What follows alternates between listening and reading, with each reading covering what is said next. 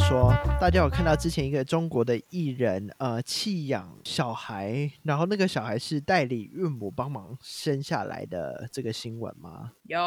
哦，你对这事件的想法，你觉得怎么样？嗯，第一个我觉得他如果知道自己的身体不适合怀孕，不适合生小孩，那如果他的人生有这个规划去做这件事，我觉得 OK 可以接受。而且他其实是在嗯国外做的嘛，因为嗯可能中国国内也也没有能够合法做这件事，然后他也有这个财力可以去做这件事，我觉得很 OK，很尊重每个人的呃身体自主跟决定。但是我觉得最大的争议点，应该就是他跟他那时候的伴侣其实没有想清楚，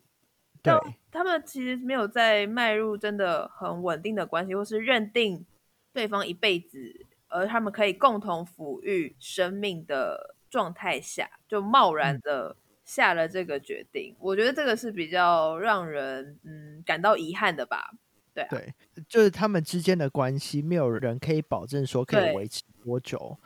但是，既然是他们一起下的决定，那接下来的后果就得他们一起承担。那嗯我觉得不好的地方不是代理孕母那个地方，是嗯弃养的这个部分。对啊，当然不是代理孕母的问题或什么，而且呃，他们其实那时候只是情侣，哦，他们不是夫妻哦，还不是夫妻。了解了解。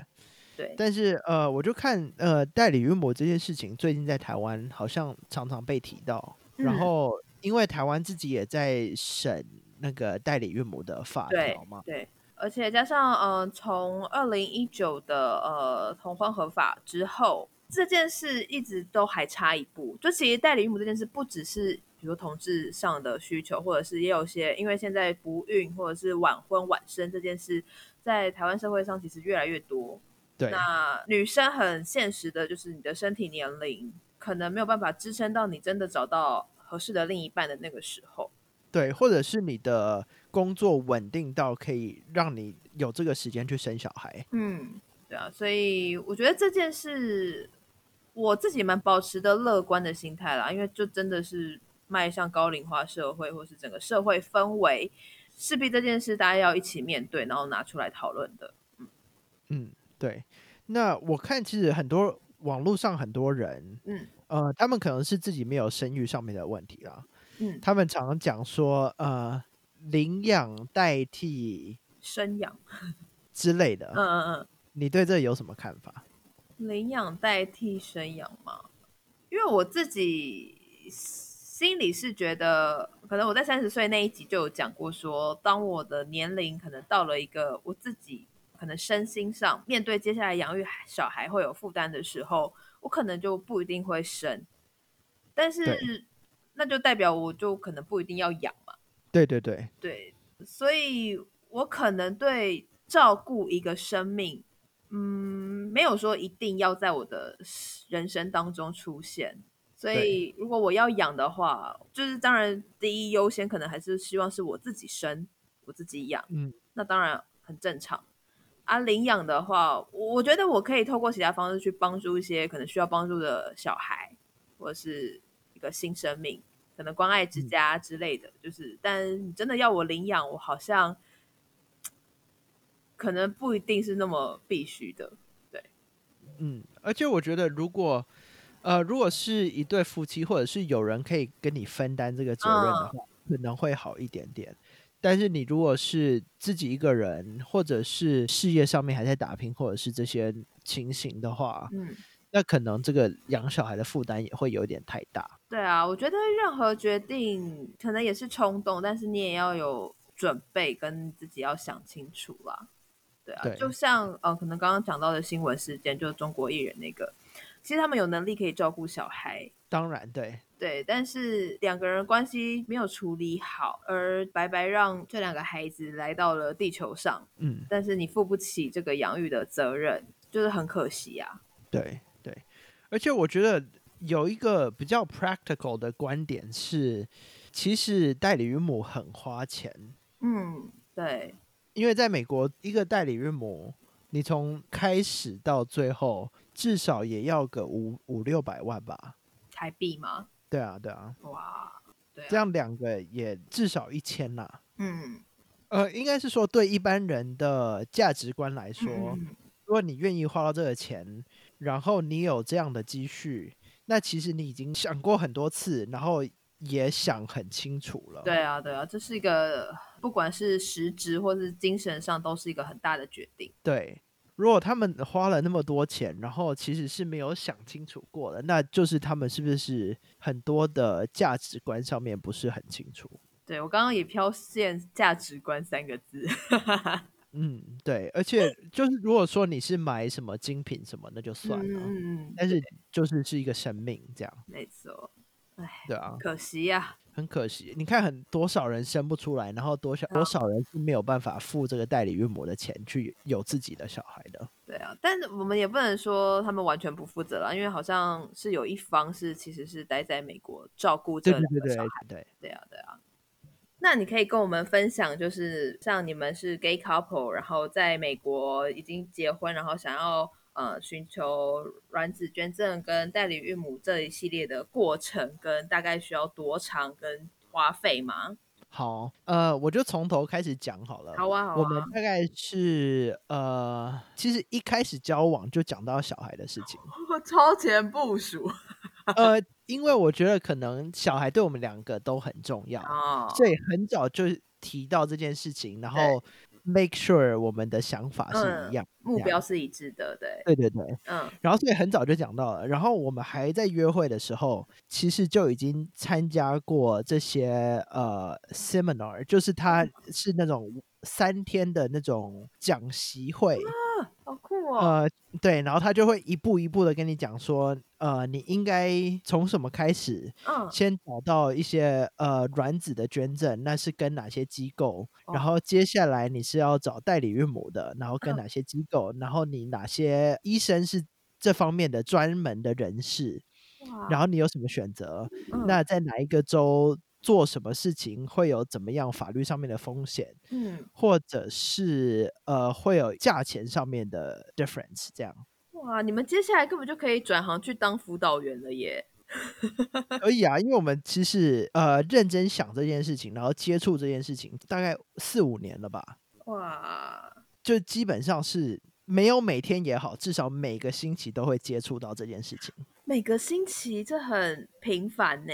非常非常频繁。对啊，你们就是从交往到新天代，每天都有那种小孩的泡泡在生活中，这样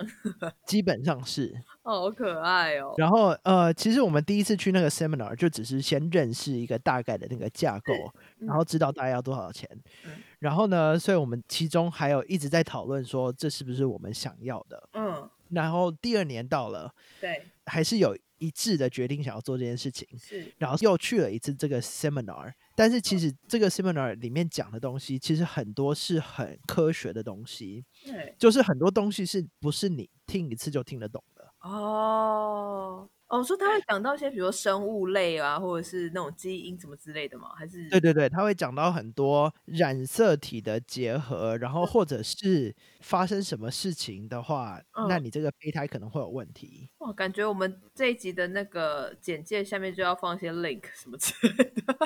哦，我很多 link， OK，对，就是很多要学的，嗯然后还有呃，你要找哪些律师，对，哪些东西会有法律上的问题，就是很多很多 detail 的东西。嗯嗯然后尤其是这种 same sex couple 嗯，就会有很多不一样的问题，对所以他其实这个 seminar 他都讲得非常非常的清楚。哇，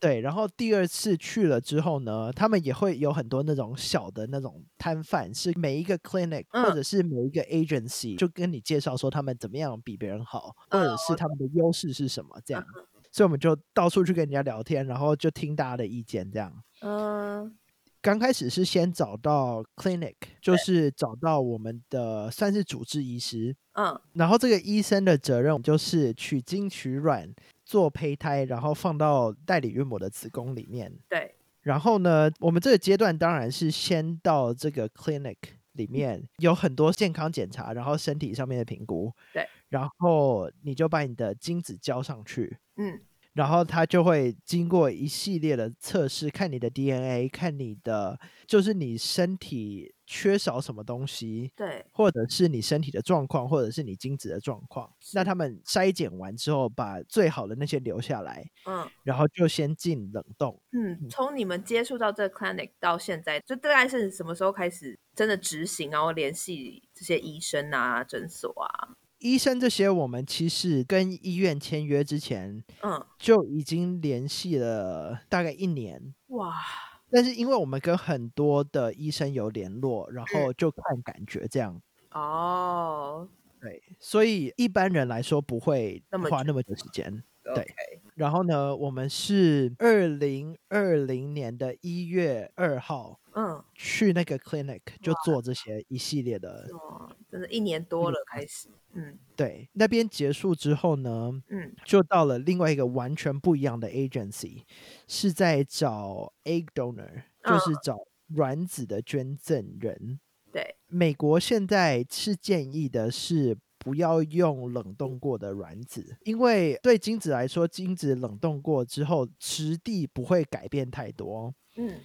但是卵子冷冻过的 quality 会降低很多。哦，原来是这样，对，那找卵子这个也是蛮蛮好玩的，就是呢，它会有很多 agency，对，然后它是全美国各地的，它也有，就是你如果想要欧洲人，你如果想要呃法国种的、瑞士种的，或者是你要南美巴西种的那种，都找得到。我们用意啦， 用种其实不好听， 对，呃，对，就是不同国籍的人，对不对同对对的捐赠者都有这样，对，你要什么基本上都是可以找得到。嗯那现在在 market 上面最贵、最贵、最贵就是亚洲人，哇，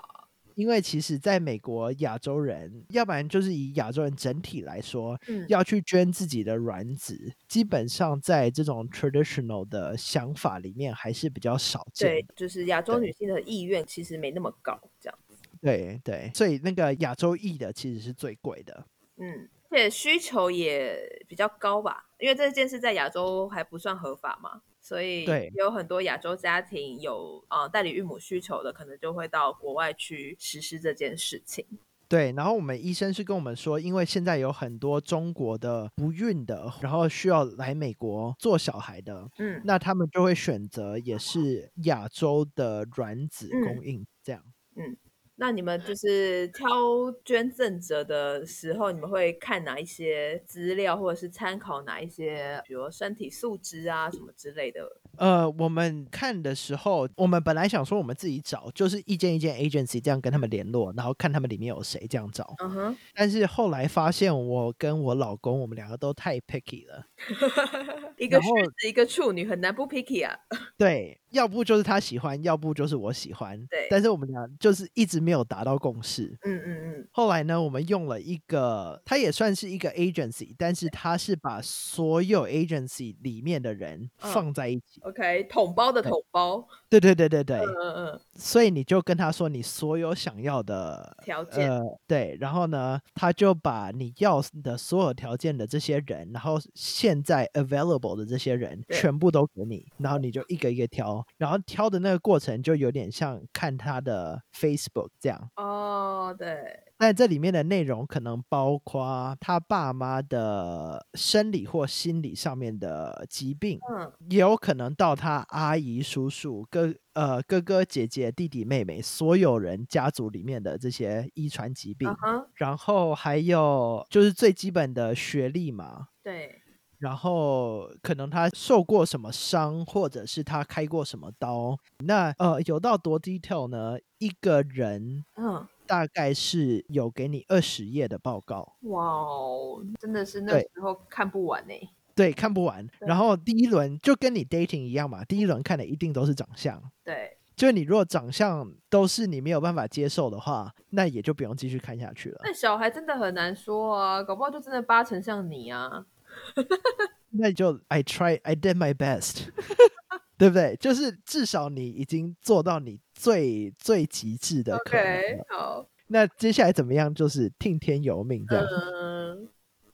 对，那这个阶段结束之后呢，嗯你如果选了这个卵子供应的人，对那你就会有一个 meeting。那现在因为那个 coronavirus 嘛，对，所以我们就是用 Zoom meeting，嗯嗯嗯让你可以了解他更多，他也可以了解你更多。 ，OK，然后要双方都同意才会进行到下一个阶段。哦，对，我们那时候就是进行到下一个阶段，那下一个阶段就是他到我们的主治医生那边取卵。对，那取卵之前，他当然要吃一些荷尔蒙的什么，嗯让他排卵排的比平常多对这样。对对对对，然后那这个阶段就就结束了嘛，就是他捐卵，嗯，嗯然后主治医生那边有我们的精子，然后他就把它做成胚胎没错。那这些胚胎接下来就要经过很多的呃 genetic 的测试，嗯嗯嗯，就是看这些胚胎，他基们因胚类胎的是测试这样，对对对，嗯他嗯们胚胎是先让它在培养皿里面长三到五天， ，OK，看它们的发展过程。嗯嗯嗯，那其实，在三到五天这里面，你就可以看到有一些胚胎是没有在成长的，那对这些胚胎就是没有办法使用。对，他要被淘汰的，对对对，然后有一些胚胎可能呃没有长得那么完全，或者是少了一些什么东西，那这样出来可能就会有唐氏症或者是怎么样嗯，嗯嗯，所以以这些胚胎也都会被刷掉的。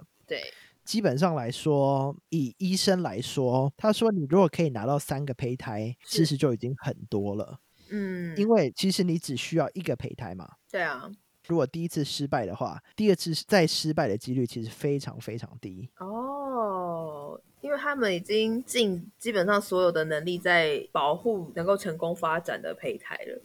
对，然后因为那个现在美国在这方面的科技其实已经进步到一个程度了，对，所以因为像以前他们呃需要让代理孕母怀孕的，他们是放两个或多个胚胎，对，看哪一个胚胎被留着。嗯嗯嗯，但是现在基本上美国是说，你如果放两个胚胎，两个小孩出来的几率就是非常非常高。哦，就是有一点像，嗯，从天择走向人择， 人择好对像对争对议性有点高，没有啦，就是用科技去让事情的成功率变高，这样。对对对，没有错。嗯，当你这些胚胎这些检测都做完之后，那胚胎就进冷冻，嗯，然后接下来就是你要找代理孕母的这个阶段。这感觉艰难很多啊。代理孕母其实看你怎么想，是，因为其实代理孕母她讲难听一点，她的责任就是安全的把你小孩带到这个世界来，是，所以跟她的种族，可能跟她一些政治倾向或者是想法上面，嗯，嗯其实没有太大的关系。只要她是健康的，嗯对，只要你知道她是会好好照顾你小孩这十个月的， ，OK，都是好的选择。嗯，是，那当然，你如果可以跟他聊得来，或者是你知道他每天做 yoga，然后非常非常健康的那种，那当然是最好的。嗯哼，但这种人当然就是比较少嘛。嗯，嗯，当你选择完你这个哦，就是你选代理孕母也是另外一个 agency 处理的，